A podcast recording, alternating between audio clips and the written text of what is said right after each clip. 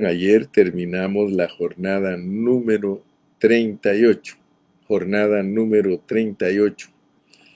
Esa jornada es la de Ige Ha Abarín. Y a través de esa jornada nosotros fuimos muy bendecidos. Estamos en las jornadas que están muy cerca de la tierra prometida. Yo quisiera, antes de introducirme a la jornada 39, solamente terminar eh, la colita de Ige Avarín, porque esa colita de Ige Avarín va a hilvanar con la próxima jornada, que es la de Divon Gad. Divon Gad. Les dije, todos estos nombres están en hebreo y todos estos nombres tienen un significado para todos nosotros, los cristianos. Antes de entrar a la jornada 39, solo tengo una palabra para introducirnos a Divon Gad. Hermanos, tenemos que entender lo que está sucediendo. Tenemos que entender el drama universal nosotros sabemos que hay un drama universal que tiene parte visible y tiene parte invisible. Tenemos que saber para qué estamos aquí. Hermano, tú tienes que saber para qué estás aquí. Porque no estamos aquí solamente para que Dios nos dé salud, que nos dé dinero, que nos dé amor, que nos dé casa, que nos dé carro, que nos den becas para que nuestros hijos estudien y que no nos vayamos al infierno y que podamos tener una vida cómoda aquí en la tierra. No, no es para eso que estamos aquí. Estamos aquí para honrar a Dios y juzgar a su enemigo. Escucha bien, estamos aquí para honrar a Dios y juzgar a su enemigo. Escucha bien, juzgarlo. Y por eso tenemos que enfrentarlo en las pruebas para que estemos capacitados para juzgarlo en aquel día. Pero, ¿cómo vamos a juzgar aún a los ángeles si no somos primero probados por ellos? O sea que esos ángeles caídos los usa Dios para probarnos a nosotros. Y por eso nos ponen trampas. ¿Sí? Porque ellos están tratando de hacernos igual a ellos. ¿Cómo puede ser eso? Por eso dice en Deuteronomio capítulo 2 y versículo 13 levantaos ahora y pasad el arroyo de Sered. O sea que Sered, eso es la próxima. Tenemos que el arroyo de Sered es en el valle de Sered. Ese es Divongad. Ese es Divongad, o sea, que hasta el versículo 12 de Deuteronomio 2, allí es Ijeabarín allí está Moab. Bueno, no les voy a dar a ustedes territorio de Moab, dice. Sin embargo, yo sé, dice más adelante, que Seón, Seón no va a querer darles paso. Se va a oponer a ustedes. Entonces yo mismo voy a permitir que el espíritu de Seón se, se endurezca y voy a darles a ustedes la victoria. Pero esa victoria, hermanos, es en una lucha. Esa victoria es en una comprobación. Entendamos qué estamos haciendo aquí. Estamos aquí, hermano, y si lo, logramos entender, estamos aquí porque Dios nos tiene aquí y qué pruebas tenemos que vencer aquí. y a quién vamos a honrar. Eso es muy importante que nosotros lo entendamos antes de entrar a Dibon Gad. Entonces, Barín representa todo eso. Los otros versículos los vamos a estar analizando poco a poco. Vamos a ver cuando el pueblo sale de Ige Abarín y acamparon en Dibón Gad. Sin embargo, la esencia de lo que es Ige Abarín es haber llegado al punto de la frontera, haberse estabilizado en la posición de una nueva creación. Fíjese por favor. Hermano, mientras nosotros no tomamos la posición de una nueva creación, nosotros no estamos listos para avanzar esta otra parte que aunque pequeña ya estamos bien cerca de tomar posesión de la tierra. Entonces, yo quiero que usted vea que Igea Barín lo pone a usted y a mí en una posición en donde estamos listos para aplicar el juicio de Dios a los que han llegado al colmo de la iniquidad. Es decir, estamos aquí no para ser neutrales y para poder contemporizar con el mundo. No, hermanos, estamos aquí para pronunciarnos en el nombre de Dios. Hay que calcular los gastos, hermano. Ayer hablamos de eso. Hay que calcular los gastos. Estamos aquí para edificar y guerrear. ¿Sí? Guerrear y edificar. Como Nehemías. Nehemías lo usó Dios para guerrear y edificar. ¿Sí? Nehemías tenía en, un, en una mano la espada y con la otra estaba pegando ladrillos. Así que en una mano tenía la cuchara, la pala, y con la otra, y en la otra tenía la espada. Así que, hermano, por favor, al llegar a este punto es importante que usted entienda que estamos aquí en este drama universal para guerrear y para edificar. Gloria a Dios. Entonces, Tomando en cuenta eso, podemos entrar ahora a la jornada número 39, Divon Gad. Vamos a leer números 33, 45. Ese es nuestro verso epígrafe. Números 33, 45 dice, salieron de Ijeabarín y acamparon en Divon Gad. Quiero decirle, esta lección tiene ocho puntos Vamos a desarrollar uno por uno, vamos a ver eh, cuántos puntos podemos desarrollar hoy, pero vamos a entrar en cada uno de ellos en una forma seria. Sí, el primer punto del cual quiero hablar en este día es las ruinas del pecado. Las ruinas del pecado. Gloria a Dios. Así que, amados, Vamos a estudiar la palabra del Señor. Confiando en nuestro Dios, continuaremos entonces con el libro de las jornadas. Estamos siguiendo una a una estas jornadas con la ayuda de nuestro Señor. Estamos en números 33-45. Salieron de Ijeabarín y acamparon en Dibón Gad. Fíjese que la palabra aquí traducida o transcrita, Ijeabarín, en esta ocasión en el hebreo se dice, se recuerda que hablamos de eso, Ijiim, Ijiim. Como la vez pasada lo mencionamos, la cual es una abreviación sintetizada de la palabra que aparece en el versículo 44, como Ige Ja Abarín. Allí el artículo Ja en el hebreo fue suprimido en esta traducción.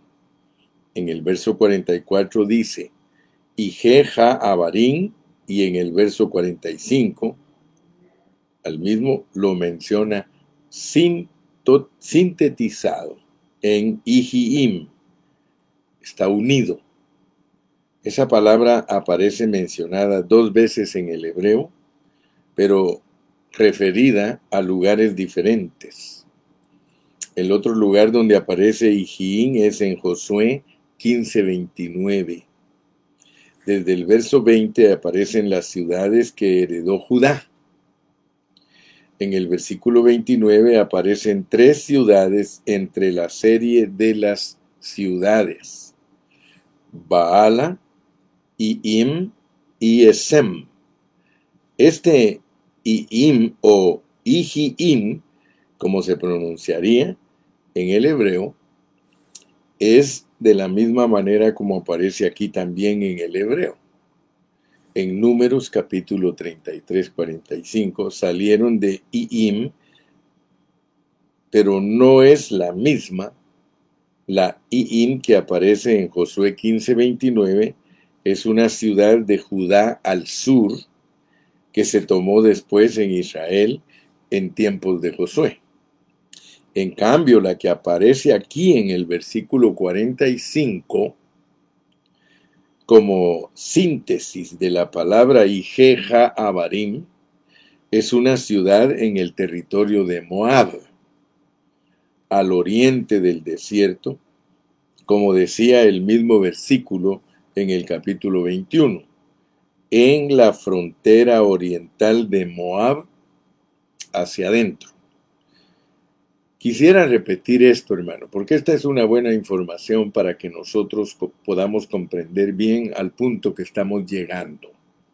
Quisiera repetir que la raíz ijim o ige, que se traduce así hablando en español, es una raíz muy genérica y que aparece en muchas clases de palabras con diferentes significados. Pero, sin embargo, aunque esos significados son diferentes en los contextos, diferentes según los prefijos, diferentes según los sufijos, sin embargo, la misma palabra, la raíz IG, que es la letra Ayin y dos letras Yod, esa es la palabra. Esa raíz y raíces parecidas aparecen en muchas otras palabras. La palabra ruina, por ejemplo, por eso estoy hablando de esto. La palabra ruina, por ejemplo, que en otro lugar se traduce Jai, se recuerda de Jai, ¿verdad? H-A-I, que era ruinas. Se escribe de una manera semejante, pero es la palabra ruina en el sentido de que le visitó la iniquidad. Fíjese pues, esas ruinas de la iniquidad es ruina como consecuencia de la visitación de la iniquidad. Es ese concepto de iniquidad, de pecado, que produce culpa y que trae consecuencias. Se recuerda que ayer estuvimos hablando de eso. Y por lo tanto, cuando esas consecuencias vienen, es cuando la iniquidad es visitada y, y resulta ruina.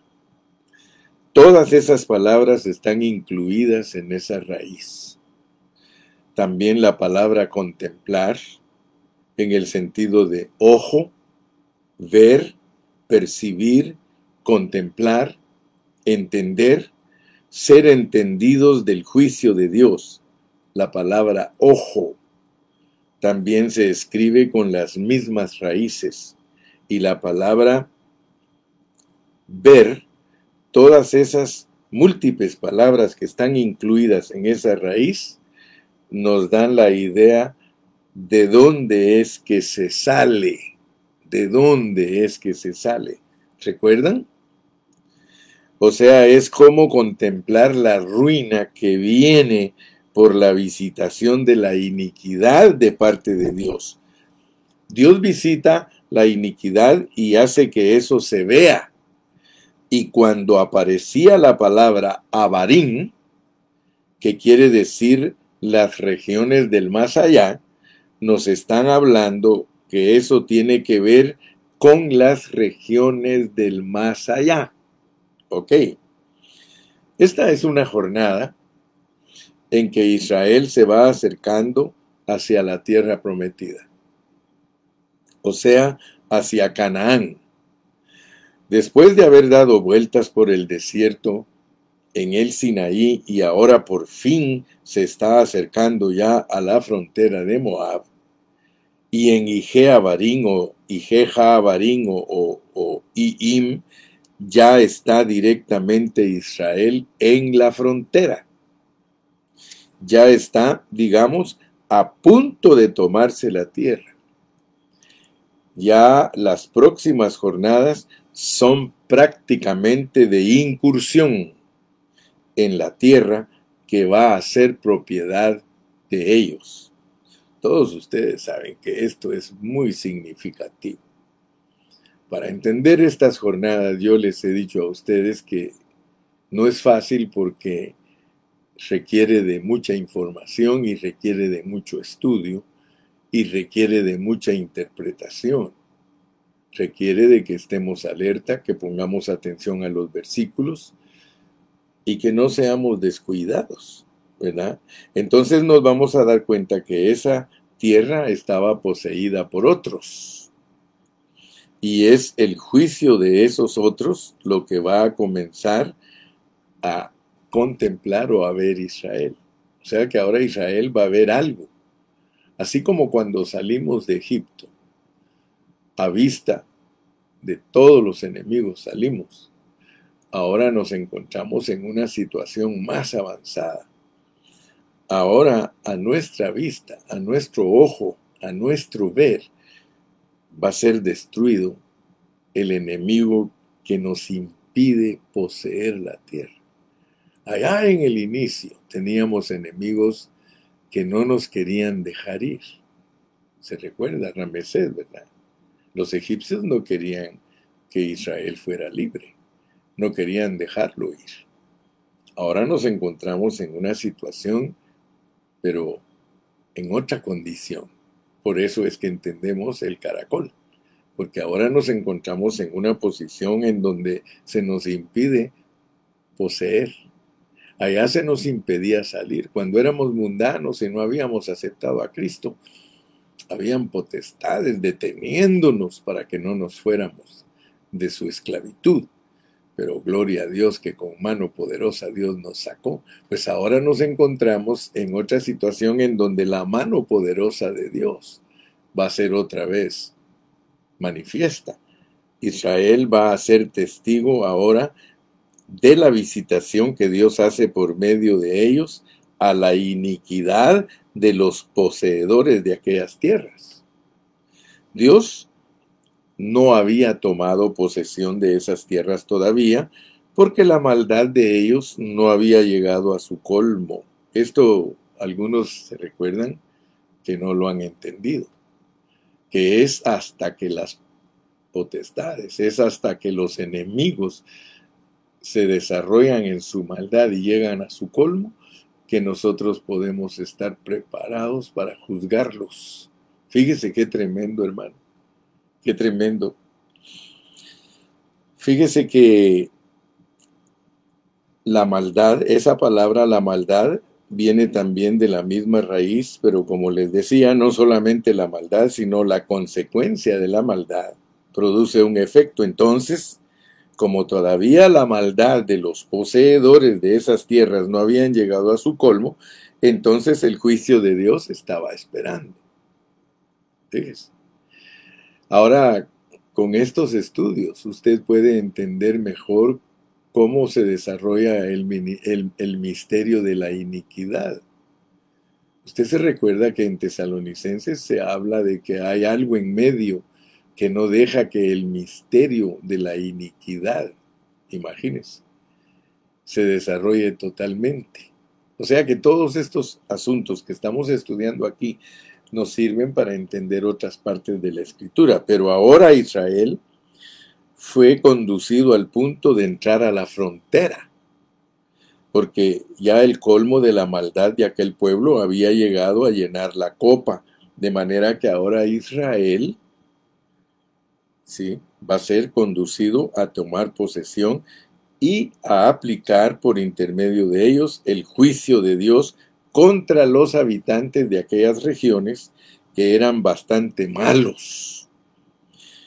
Y los que han leído un poco de arqueología cananea o de Canaán saben lo que era esa cultura cananea, completamente depravada y que realmente merecía que hubiera un juicio. Dios le dio a Israel la tierra de Canaán, que era un pueblo donde había mucha degradación, donde había gigantes también, donde es mejor no describir el tipo de degradación porque ensucia la mente. Pero baste con decir esto. Después, los que, los que quieran leer en privado lo que era la cultura cananea, pueden entender por qué Dios juzgó a esa cultura por medio de otra cultura. La cultura de Dios debe juzgar y reemplazar la cultura del mundo. ¡Wow! Yo no sé cuántos de ustedes ya han estudiado esto. Yo por muchos años he predicado esta misma palabra y por muchos años me ha tocado compartir esta palabra que algunos hermanos no quieren abrirse a ella, como, como el comentario que envió hoy nuestro hermano Fer, hermano Fernando Martínez, él envió un comentario bien bonito, yo puse en mi comentario, puse exquisito. Yo quiero decirles, hermanos, yo por años he enseñado la palabra, pero muchos hermanos se resisten a esta palabra. Y hay hermanos que me quieren mucho a mí, pero me dicen, ah, ah, no vamos a ir contigo. De veras, hermano, mire, yo conozco hermanos en México, en Guatemala, en Ecuador, hermanos que están en ministerios, hermano, y participando en ministerios, pero se niegan a entender la pureza de la palabra. Ellos prefieren guardarse como niños pentecostales, dando vueltas en la rueda de Chicago, dando vueltas en la ruleta rusa, dando vueltas, hermano. Ahí están, mire, y ellos son testigos porque ellos dentro de su espíritu saben que Dios no los ha transformado. Dios no los ha llegado hasta estas áreas. Dios no los ha llegado hasta estas jornadas. Ellos no entienden. Ellos predican y predican y emocionan al pueblo y le dicen tantas cosas a los cristianos, pero no han ayudado a los cristianos a llegar a estas experiencias, hermano. Nosotros tenemos que conocer las ruinas del pecado, las ruinas del pecado, hermano. Tenemos que, Ije ver, contemplar, Hermano, si no estás en la posición, si Dios no te ha traído a la posición donde alcances a ver tu situación, tú jamás tomarás control de estas cosas.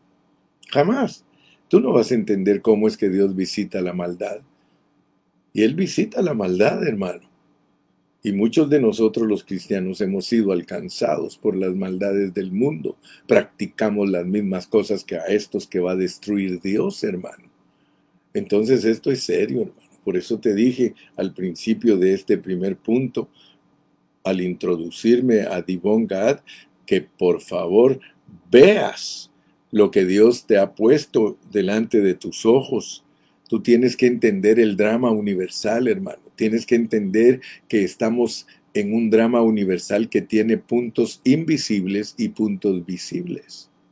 Tú tienes que saber que tienes que pronunciarte ante los ángeles caídos, Satanás y los demonios. Tienes que pronunciarte que tú has entendido que estás puesto aquí en este manicomio, que estás puesto aquí en este drama universal, no hermano para, para tener salud, para tener dinero, para tener amor, para tener casa, carro y todos los beneficios que se obtienen aquí en la tierra. No, mi hermano. Tienes que pronunciarte que estás por la guerra y la edificación. Tienes que pronunciarte. ¿Sabes qué es pronunciarse? Lo que estoy haciendo.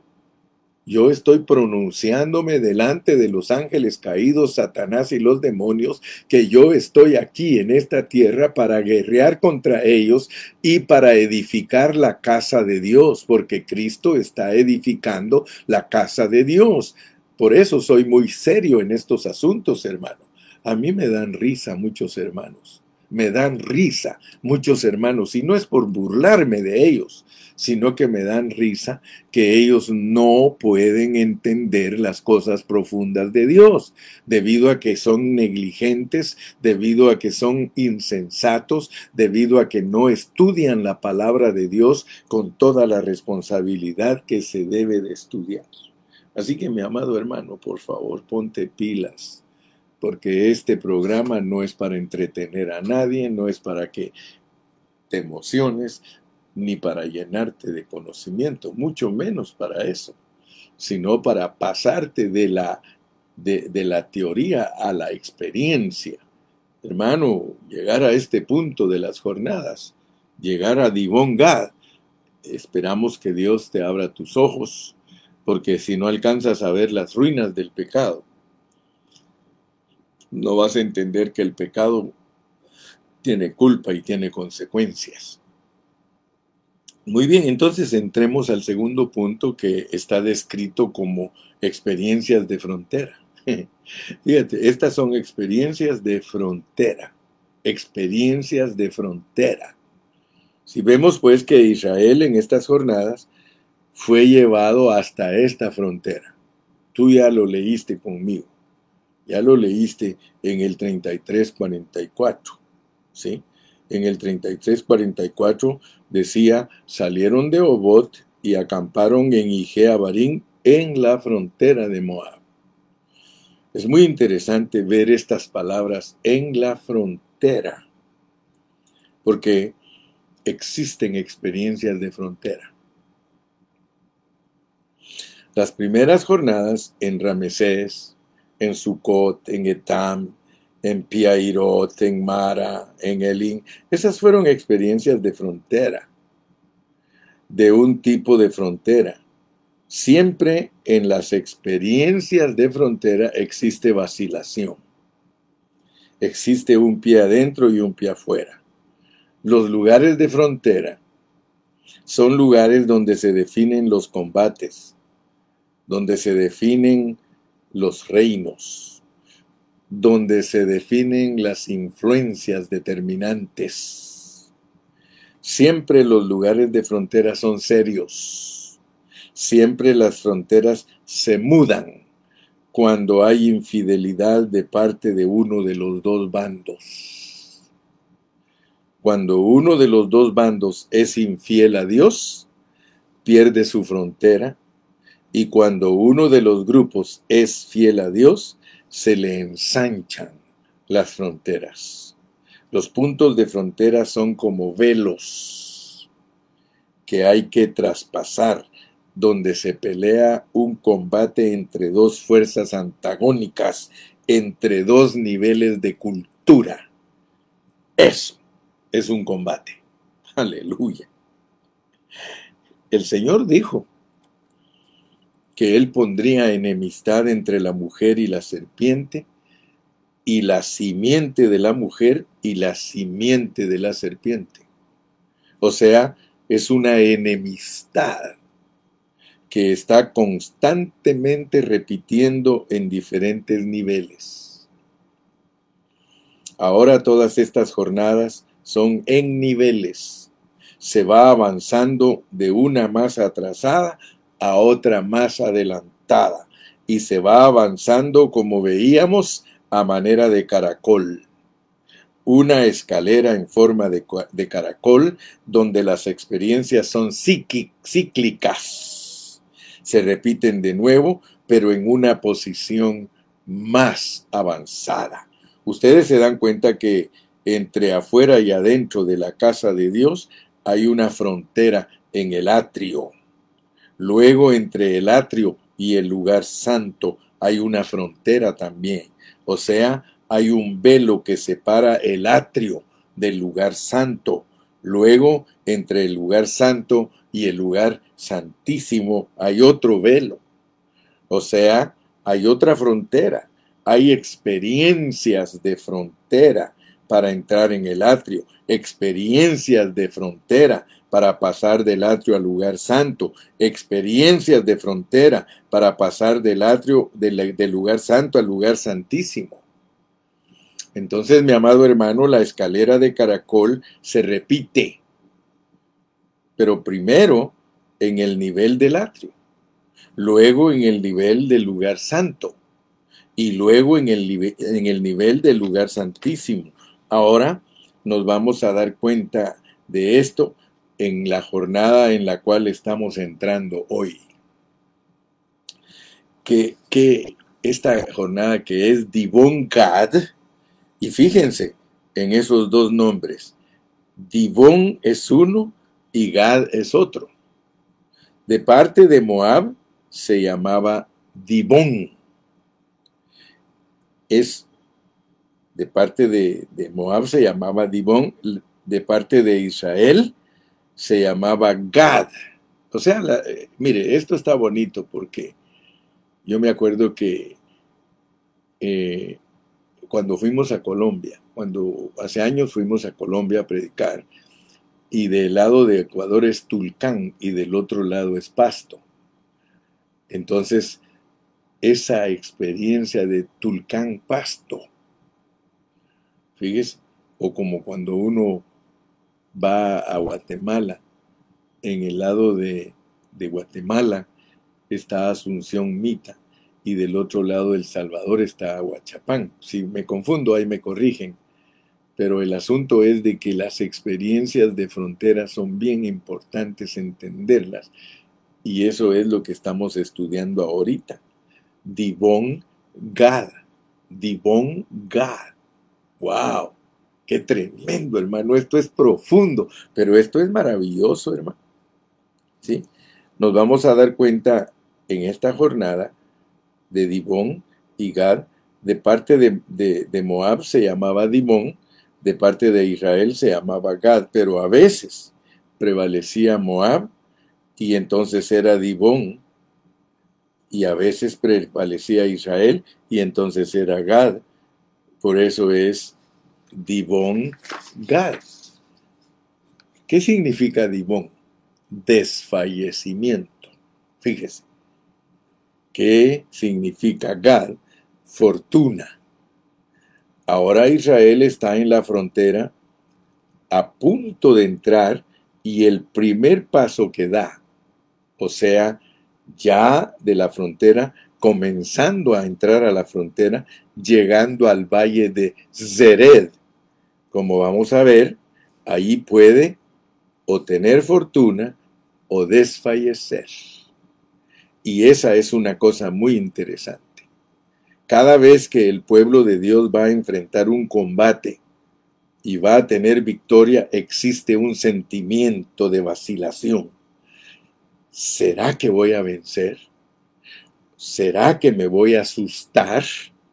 Esa vacilación está presente en este punto de la frontera. Quiero que veas. Cuando Dios te trae al punto de Divon God, ya no estás en ninguna de las 38 jornadas. Estás en la 39 Luego sigue la 40, 41 y 42. Yo te dije que las jornadas de la ancianidad, la jornada de los abuelos, no es juguete. Hermanos, si Dios nos ha traído hasta aquí, hermanos, se acabó el juguete. Es juguete allá en el principio. Allá en las jornadas de niños todo se hace jugando. En las jornadas de los jóvenes, mm, aunque no son maduros, pero ya casi no se hacen jugando. Ya como que se empieza a tener cierto discernimiento. Pero las jornadas de los padres, hermano, esas jornadas se llevan a cabo, hermano, pensando en que ya no somos jóvenes y que tiene que llegar nuestra madurez. Fíjese que yo le doy gracias a Dios porque Dios me permite hablar a mí cosas que usted quizá nunca ha escuchado. Y yo pues las he aprendido de otros hermanos que han sido antes que yo, que han sido antes que nosotros. Pero estas jornadas, hermano, estas jornadas te quitan todo juguete, hermano. Estas jornadas son para producir abuelos, para producir ancianos, para producir personas muy serias en el Evangelio, hermano. Esto te debe de desafiar a ti porque Dios ya terminó de jugar contigo. Él jugó contigo y jugó carritos y muñecas contigo y Él nunca te reprochó. Hermano, a ningún hermano pentecostal le reprocha a Dios todo lo que hace al inicio. Pero ya después, si se queda en eso, le dice niño, le dice carnal, Sí, el apóstol Pablo lee Primera de Corintios cuidadosamente, capítulo 1, 2 y 3. Léelos, pero léelos con una mente abierta y con un corazón humilde y te vas a dar cuenta que Dios no trata con los niños como trata con los jóvenes, ni trata con los jóvenes como trata con los padres, ni trata con los padres como trata con los abuelos. Dios tiene una manera de tratar con nosotros y yo le quiero dar muchísimas gracias al Señor porque Él nos ha tomado en cuenta para ser vencedores. Este mensaje es para vencedores, este mensaje es para edificar su iglesia juntamente con Él, es para guerrear, es para ganar la victoria sobre todos los enemigos que nos han hecho la guerra toda la vida. No importa si eres joven, porque esto no es por edad, sino que esto es por madurez. Hay jóvenes que son muy maduros, hay jóvenes que están buscando la madurez y que no han pasado por muchos, eh, muchos vicios. ¿Sí? Entonces, hermano, vamos a mirar allí el verso que se corresponde en números 21, que es el versículo 12. Números 21.12 se corresponde con números 33.45.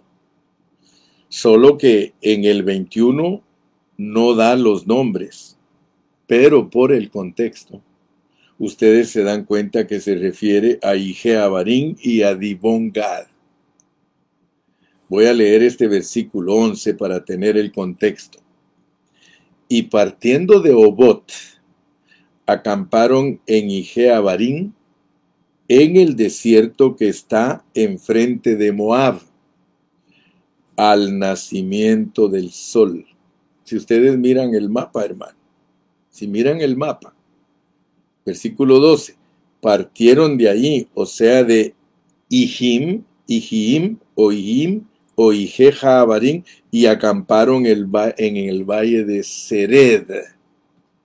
Es decir, que Dibón Gad queda en un valle Claro que el valle tiene una parte baja y tiene también una parte alta. Y en el valle pasa el arroyo de Zered. Allí pasa el arroyo de Zered. El nombre Zered tiene un significado muy bonito. Zered quiere decir exuberancia, quiere decir abundancia. Ellos habían estado en el desierto pero ahora entran a un valle que se llama el Valle de la Exuberancia, el Valle de la Abundancia. Ellos empiezan a ver un paisaje diferente al que habían visto durante todos los pasados 40 años. Dime si no no está pasando eso en tu vida. en mi vida está pasando, hermano. Pero se oponen las potestades, hermano, porque para lograr esto que estamos hablando ahorita, hermano, para lograr hasta llegar hasta este punto y que seas exuberante y victorioso, hermano, tienes que haber pasado por transformación de Dios. Y quiero decirte que los enemigos están pero feroces, los enemigos están pero bravos contra ti, porque estás a punto, hermano, de entrar a la exuberancia. Estás a punto. Mira, si Dios nos permite, hermano, crecer en esta jornada, tú te vas a dar cuenta que tu vida ya no va a ser la misma. Cuando tú te propones en tu mente, en tu corazón y dices, yo quiero entender el drama universal, quiero ver lo, lo, invisible, quiero ver lo visible, quiero contemplar la realidad, quiero pronunciarme delante de las potestades. Entonces todo, hermano, está en contra tuya tu esposo se va a oponer, tu esposa se va a oponer, los hijos darán problemas, las hijas darán problemas, los hermanos van a dar problemas en la iglesia, vas a encontrarte con... Eh, poca satisfacción, vas a encontrar que los hermanos aún no te entienden, están contra ti. Hermano, ¿estás listo realmente para Divon God, hermano? ¿Estás listo? De verdad tú tienes en tu corazón un pronunciamiento firme ante las potestades de, que se oponen a Dios, hermano? ¿De verdad estás preparado para pronunciarte como un siervo que anhelas ser vencedor? Si no tienes eso, hermano, entonces no te han trasladado de la doctrina a la experiencia. Oh, gloria a Dios. Oh, gloria a Dios. ¿Sí? Mira, cuando tú quieras, hay tanta literatura. Yo les he enseñado a ustedes que tenemos un aparatito que se llama smartphone. Este teléfono es inteligente porque este teléfono tiene todo lo que tú necesitas para investigar todo lo que tú quieras. Aquí está el Internet y solo lo abres, está la enciclopedia, la Wikipedia, todo y tú puedes poner ahí tus datos. Entonces tú puedes leer cosas que yo he leído. Mira, hay una, eh, una geografía de la Tierra Santa de Adam Smith. Adam Smith. Él tiene una geografía ahí y es una de las mejores acerca del valle de Sered. Y él explica, porque él estuvo en todos esos lugares, que en aquel valle hay corrientes de aguas termales y eran lugares en donde los reyes inclusive iban a pasar una especie de vacaciones y tenían sus vacaciones, tenían sus lugares muy cómodos, había un ambiente muy agradable y ahí descansaban. Es como Israel comenzando a entrar a poseer una tierra de reposo pero apenas en sus primeras experiencias, en su vacilación, las primeras veces que la persona cree, vacila. Solamente después que ve al Señor, entonces es fiel. La próxima vez vacila menos y después ve que Dios sí responde la oración y que la gente sí se sana. Entonces ya en la próxima vez tiene más fe que sí se va a sanar ahora sí tiene más fe que sí va a oír, ahora no sé si Dios va a proveer, ¿será que sí? ¿Me atrevo a creer o no? Cuando estaba en la carne, en el viejo hombre, pues no creía, confiaba solamente en mí, pero ahora tengo que creer en el invisible, pero siempre hay vacilación. ¿Será que sí? ¿Será que no? Desfallezco o creo. Cuando creo, entonces se afirma mi fe. Y cuando me responde Dios por la fe, se afirma mucho más la fe. La próxima vez voy a tener más seguridad, más confianza y a eso se va volviendo normal. El vivir en una nueva generación, en el nuevo hombre, tiene que irse volviendo normal, pero hay una experiencia de frontera, una experiencia de combate. Todavía no estoy acostumbrado a vivir en ese nivel. Y todavía tengo mis vacilaciones.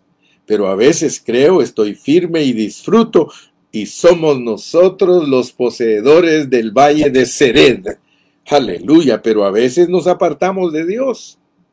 Nuestra conciencia nos, nos, nos acusa. Y si nuestra conciencia nos acusa, mayor que nuestro corazón es Dios. Más bien dicho, si nuestra conciencia no nos acusa, porque nuestra conciencia o nos acusa o nos excusa. Pero si nuestra conciencia no nos acusa, mayor es nuestro corazón, dice. Entonces, dudamos que Dios nos va a oír, entonces ahora vienen los moabitas y toman el valle. Pero si tu conciencia no te acusa, confianza tenemos en Dios y vuelves y posees el valle. Aleluya, hermano. Qué glorioso. Vamos a quedarnos por ahí hoy, pero ya estudiamos dos puntos aprendimos que Dios quiere que veamos las ruinas del pecado. O sea que las ruinas del pecado es cuando Dios visita la iniquidad. Esas son las ruinas. Pero también vimos que tenemos que tener experiencias de frontera. Porque Dibón Gad, Dibón es en el lado de Moab y Gad es en el lado de Israel. Entonces, o tenemos una victoria segura o tenemos un desfallecimiento. Que Dios te ayude, que Dios te guarde. Despídete en esta mañana. Yo sé que Dios te ha ministrado tu espíritu. Yo sé que Dios te ha bendecido en esta mañana. Despídete y si Dios nos da vida, nos seguimos viendo el día viernes en la localidad. Allí vamos a entrar al, número, al punto número 3 que tiene que ver con las vacilaciones de la frontera. Porque ya tenemos que hay experiencias de frontera, ahora vamos a entender con más claridad nuestras vacilaciones en la frontera.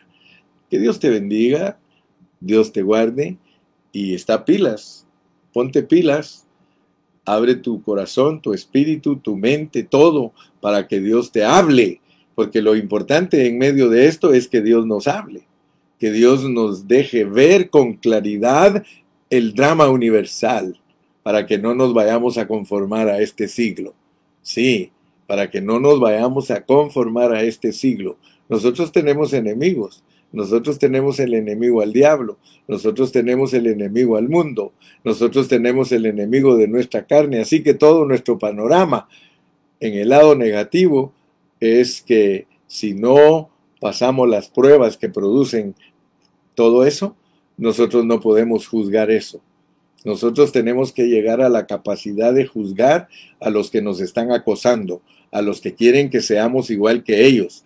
Pues le diremos no a Satanás, le diremos no al mundo y le diremos no a nuestra carne. Que Dios te bendiga y te guarde hasta el día viernes. Despídete.